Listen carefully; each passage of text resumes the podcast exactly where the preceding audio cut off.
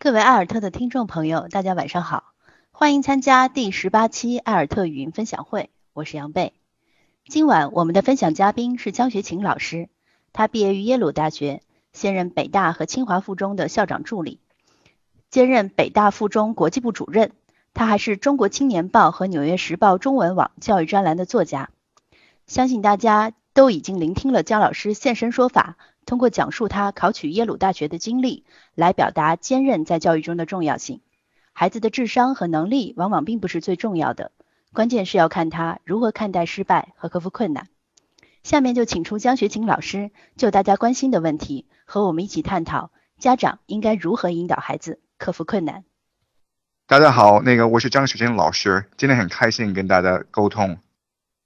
就是大家的问题，呃，我都看了，然后呢，就是我先我先回答第一个问题，就是说怎么培养学生的自信。那培养学生的自信的话，啊，有还是有很多方式。第一呢，就是说家长一定要尊重孩子的选择，即使啊你知道那个孩子的选择不是非常对，啊，可是你还是让他自己犯错误。这样的话，如果他成功，还是他自己成功；如果他失败，他自己会想办法怎么克服他的失败。如果家长都给孩子安排好的话，那孩子呢可能会啊成功。可是他成功，他也他心里知道都是家长给他的，所以他不能培养他的自信。所以第一呢，肯定非常重要的就是说，家长一定要去信任这些孩子，给他空间去犯这些错误。另外呢，就是说，我觉得很重要一点呢，就是说，让让这些孩子呢跟其他孩子多一起玩，因为呢，就是孩子一起玩的时候，啊，他们会那个啊，就是相互那个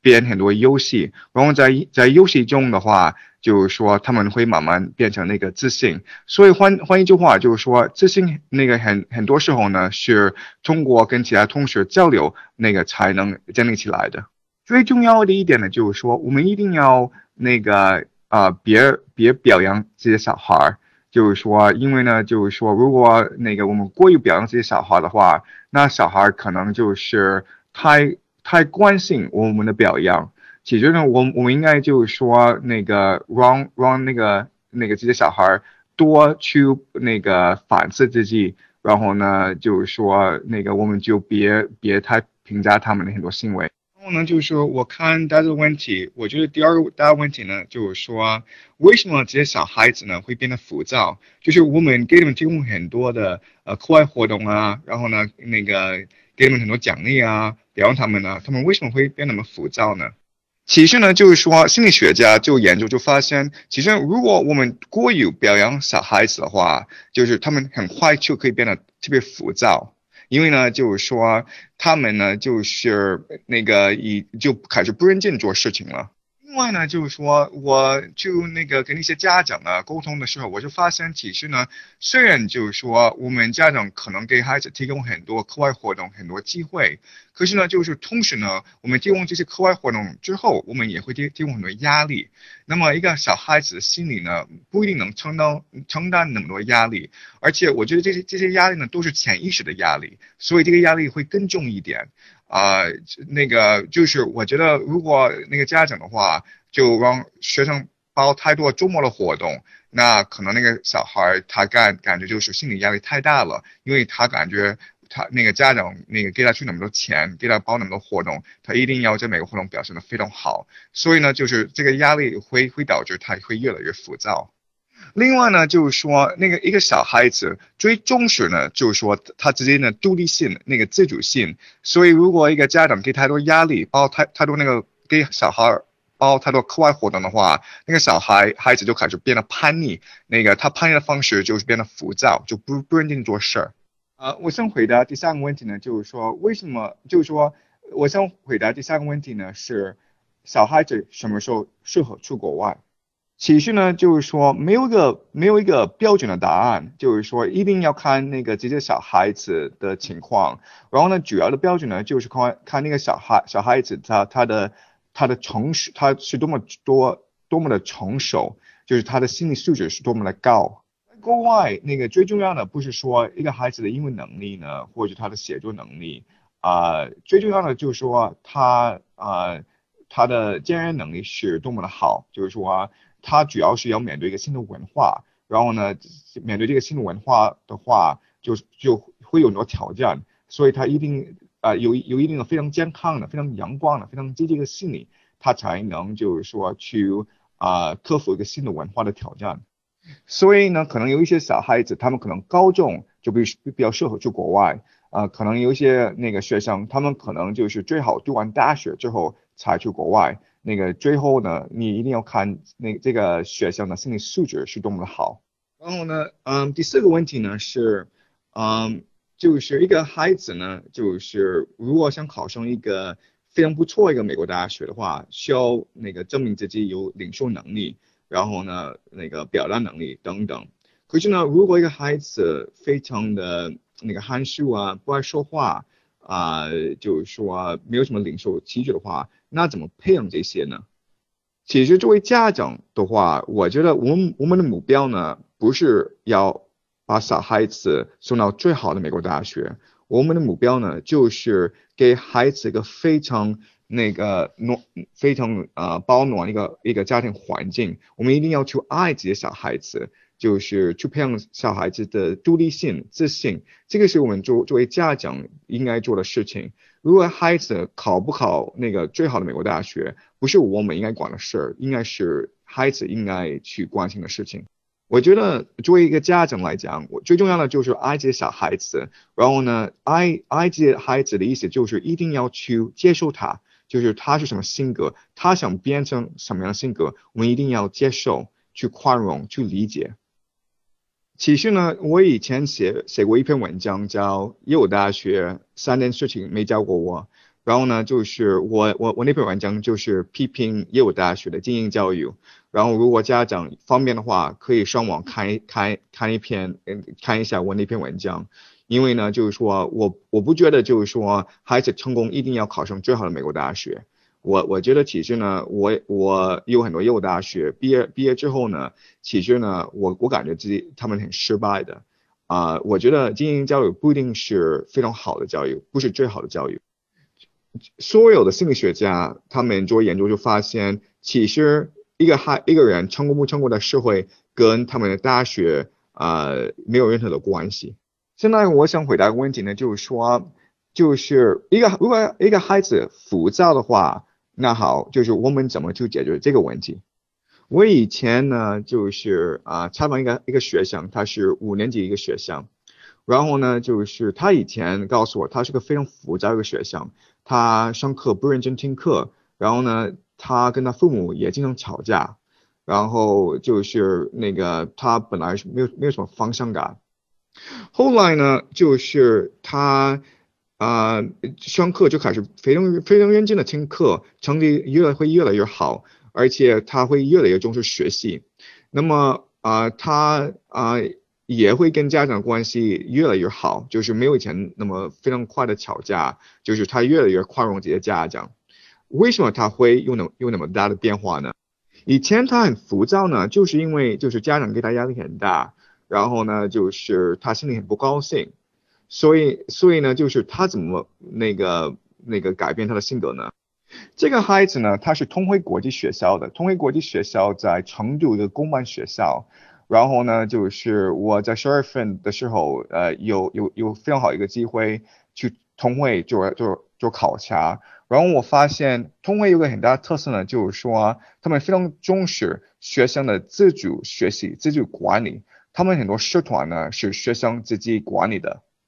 我刚才描述那个小孩子呢，他是五年级一个社团一个一个领导，他是那个一个话剧导演，这个这个这个社团呢是他自己建立的，然后自己领导的，然后呢就是他开始有一些呃小朋友，这些那他他这些小朋友呢是三年级那个四四年级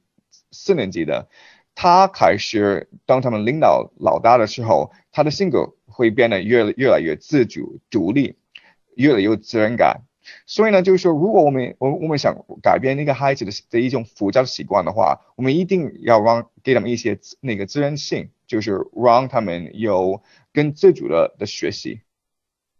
就是呃有一个问问题呢，就是说有一个一个老师啊说呃他是个补习班一个老师。然后呢，平时学生上课就是做很多题，然后他们他们在那个补习班想培养那个学生更多对课外活动呢，啊，像话剧呢又那个那个培养他们的兴趣。可是他们发现其实呢，就是学生对像话剧啊、美术不感兴趣。他们为为什么是这样的？是这样的，就是说现在呢，我们的孩子呢是生活在一个非常危险的一个时代。这个时代呢是让他们的性格变得越来越浮躁。你你们想一想，就是我们的我们现在的小孩子，他们吃吃的都是这些垃圾垃圾啊，麦当劳这些食品。他们是天天玩电脑游戏。他们上课呢是啊啊，就是总是做考试题。所以就是说这三个呢，像那个快餐呢。呃，电脑游戏呢，还有考试啊，都都是都是都是有些共同特色，就是说有有一些啊，有一些就是马上的反馈啊。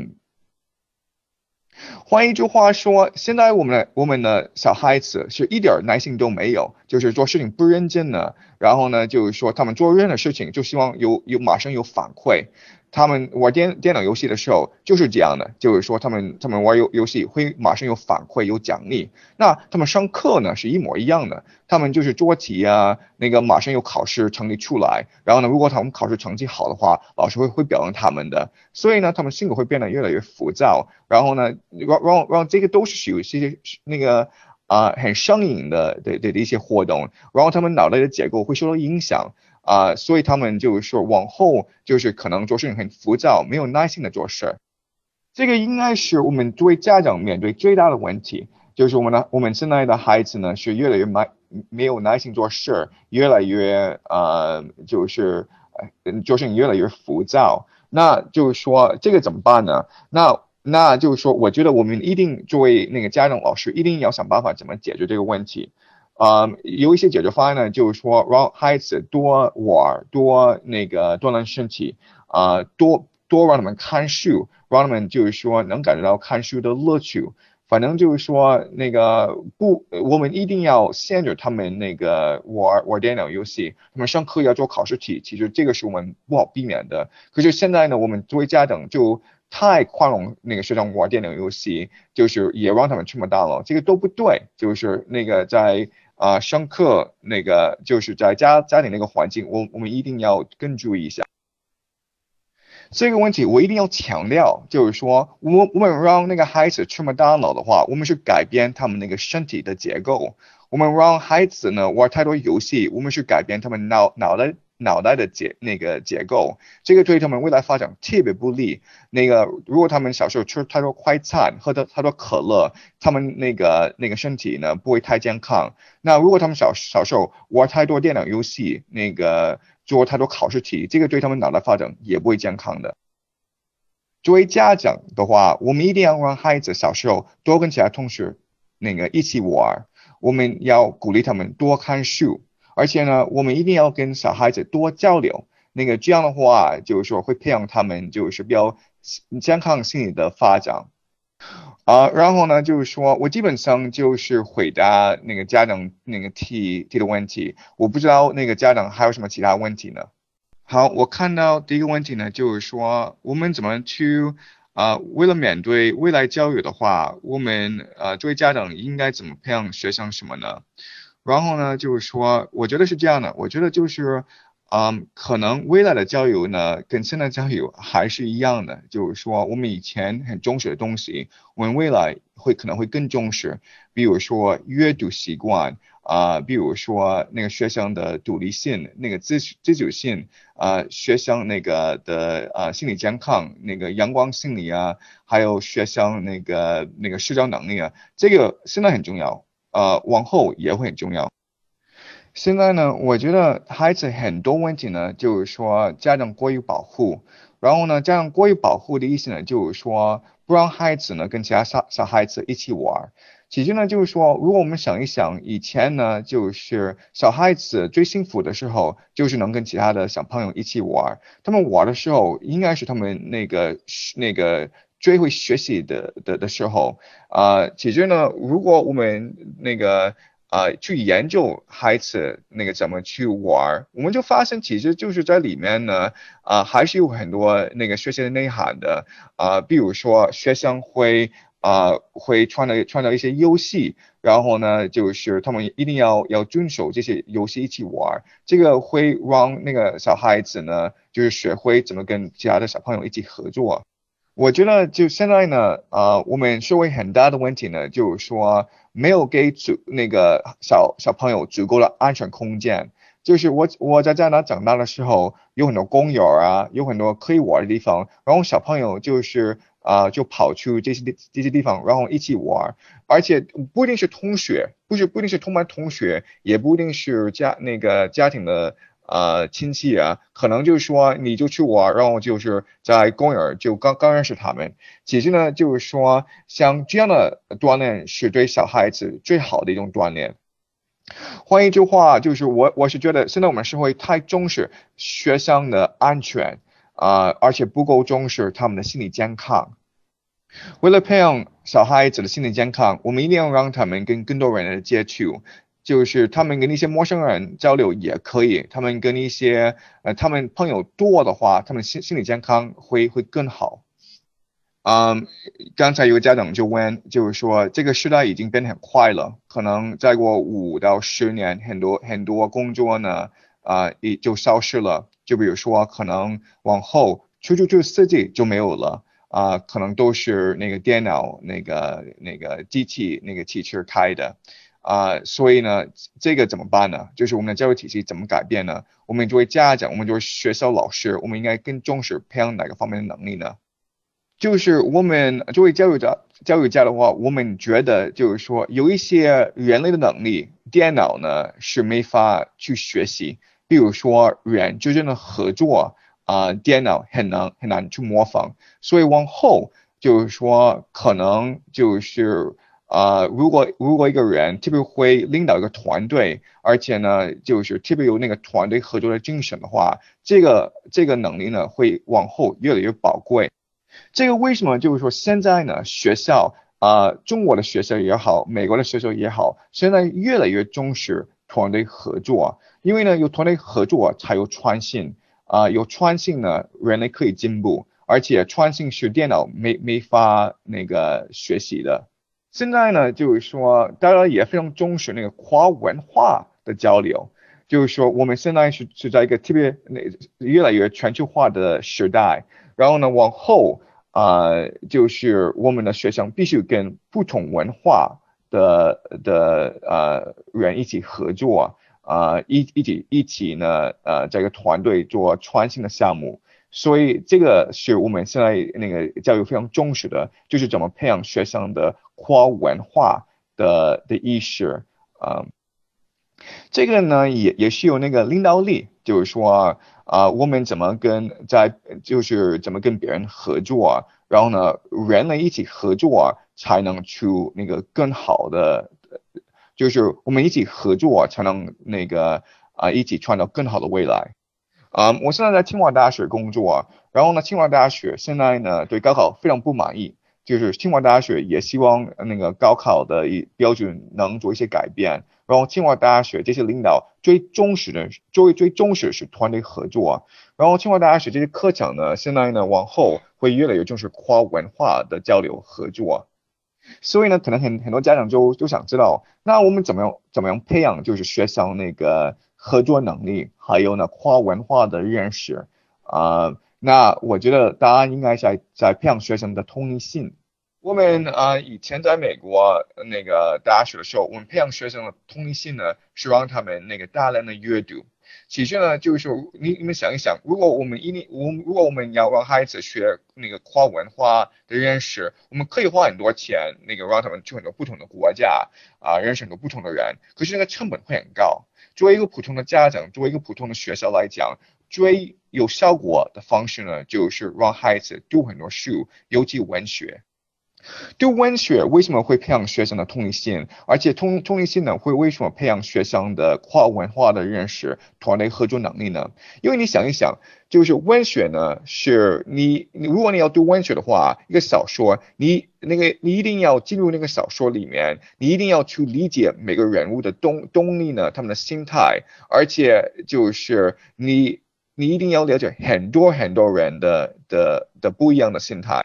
所以，所以呢，文学呢会培养你的同理心，然后呢，培养你的同理心会培养你的跨文化的的认识，有跨文化的认识可以现在全球全球去就是全球跟别人合作。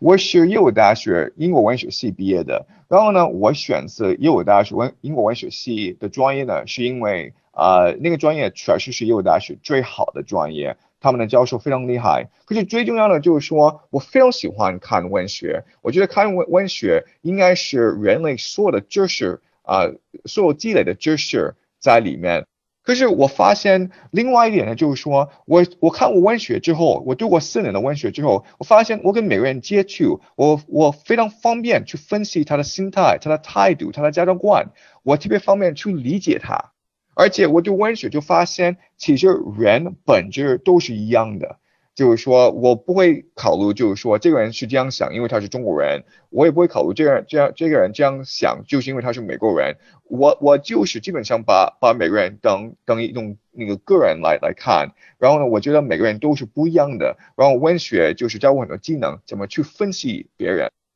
然后我有这个同理心，我有这个分析别人的能力，啊，我我我我觉得就是说，我现在最大的优势呢，就是说，中国这边我可以跟中国人合作，美国那边我也可以跟美国人合作，所以呢，就是说我现在在中国很大的优势呢，就是说我可以跨文化呢跟别人合作，而且我现在可以做美国中国一种桥梁，体现呢作为一种。全球化的桥梁就是让中国跟世界接轨呢，应该是中国经济呢，中国社会最需要的人才。而且我觉得作为家长的话，我们可以现在培养我们的孩子变成中国的桥梁。中国往后，我希望是个更更开放的，呃，更自由的、更多元化一个社会。而且，如果我们的孩子能变成中国的潮脸的话，跟世界接轨，这个对中国的影响会非常大。所以为为了培养那个我们的孩子成为那个中国那个的潮脸的话，就是我们一定要让他们看过更多书，我们一定要让他们认识更多的朋友，而且如果有机会带他们去旅旅游的话，也可以带他们去旅游。我没有觉得出国就是能解决所有的问题，因为呢，我们很多中国学生到美国之后，他们只能跟中文在一起，所以呢，就是说他们基本上。不会去理解、去了解那个美国的文化，等于他们还他们就是说没有出国一样啊，所以呢，就是说，我觉得那个让孩子出国那个不是那么容易解决，那个我没有觉得就是直接让孩子出国会培养他们那个跨文跨文化的认识。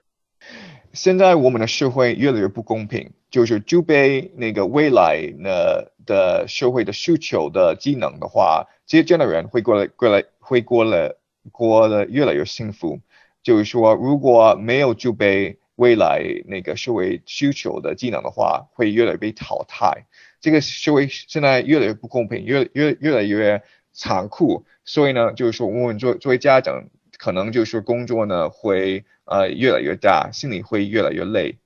可是作为家长的话，我们一定要做准确的选择，我们不能就是说。跟着别人走，因为就是说现在的现在的经济呢，未来的社会可能大部分人还是还是被淘汰啊，因为就是大部大部分人的家长观还是跟不上未来的需求。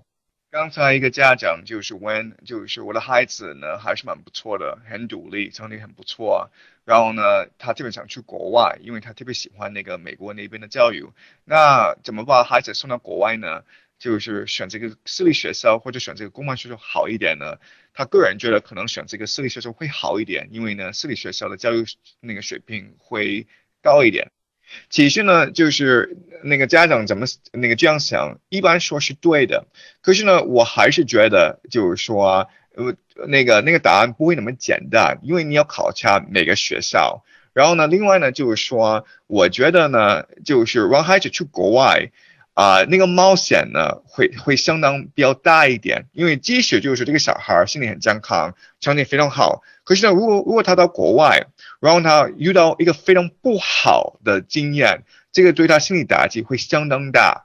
呃以前北大附中国际部那个主任的时候，我把这个小孩送到美国上初一。然后呢，中那个整体来讲，就是说他们经验还是蛮积极的。可是有个小孩可能就是免那个碰到一个不好的情况，他的那个家庭那个就是他住宿那个家庭对他不是很好，导致他从一一个特别阳光的一个小孩变成有点悲剧。十三岁、十四岁正好是小孩子最敏感的时候，因为呢，就是说他们的心理呢是。啊，就不断的变化，所以呢，作为家长来来讲，一个孩子出国不出国，我们不能轻易那个做一个选择。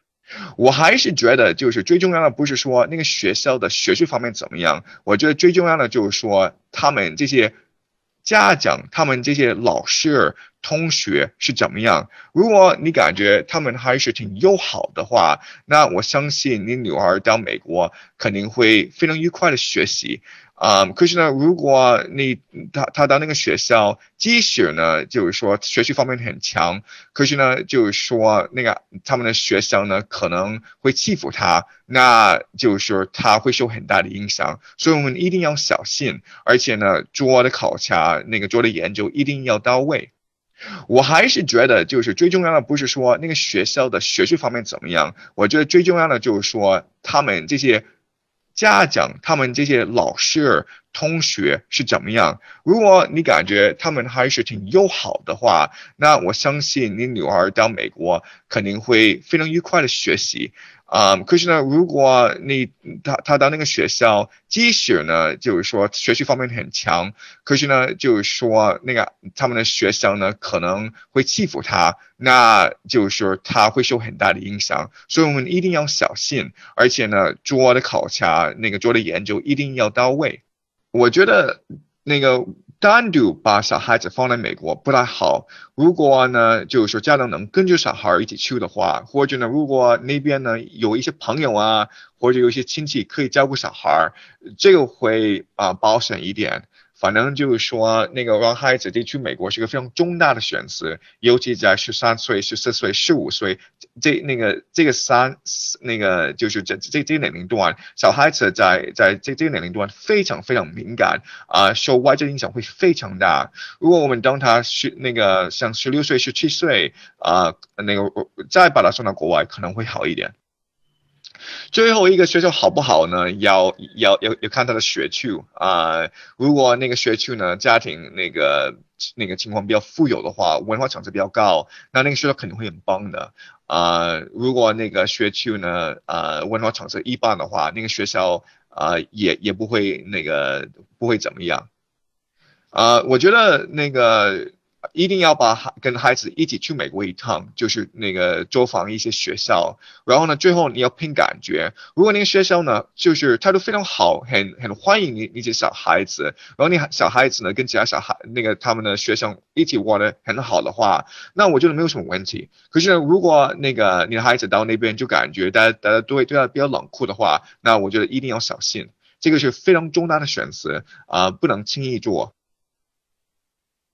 感谢江学勤老师，我们今天的分享到此结束。预告一下，下周四晚八点半，我们将邀请多妙教育创始人管慧丹老师与我们分享儿童音乐心理和儿童音乐学习规律的相关内容，探讨在家庭教育中如何建构丰富愉悦的音乐环境。欢迎大家参与，我们下周再见。